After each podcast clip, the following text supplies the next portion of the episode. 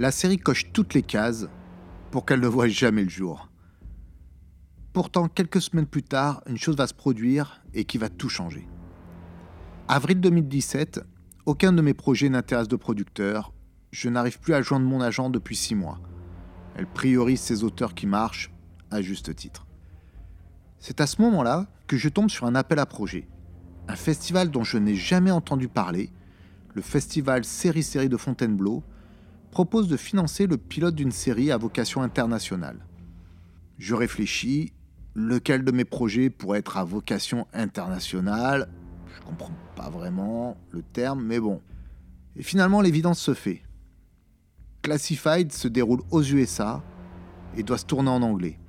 Bah, c'est forcément lui.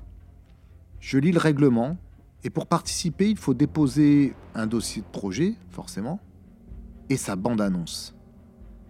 La date de rendu est le 30 avril. J'ai donc trois semaines pour finaliser le dossier et réaliser une bande-annonce. Challenge accepted, comme dirait Barney Stinson dans Oh I Met Your Mother. Le plus gros défi, ça va être de réaliser cette bande-annonce en moins de trois semaines.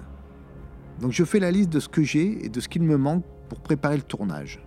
J'ai une caméra, c'est juste un 5D Mark III, et j'ai des potes. Ce que j'ai pas, c'est un scénario, des comédiens anglophones. Idéalement, il faudrait que je parte tourner aux USA et que je caste sur place les comédiens et techniciens, que je fasse les repérages et tout le reste. Ah oui, une dernière chose, hein. bien sûr, les finances sont pas au top. Donc je prends cette liste et plutôt que de chercher une solution à chaque problème, je décide plutôt de trouver une solution globale. Et il va falloir trouver une idée, une bonne et très vite. C'est là que je me suis rappelé d'un célèbre court-métrage qui a donné plus tard le film L'armée des douze singes avec Bruce Willis et Brad Pitt. Il s'agit de La Jetée de Chris Marker. Il se résume à une succession de photos en noir et blanc et une voix off.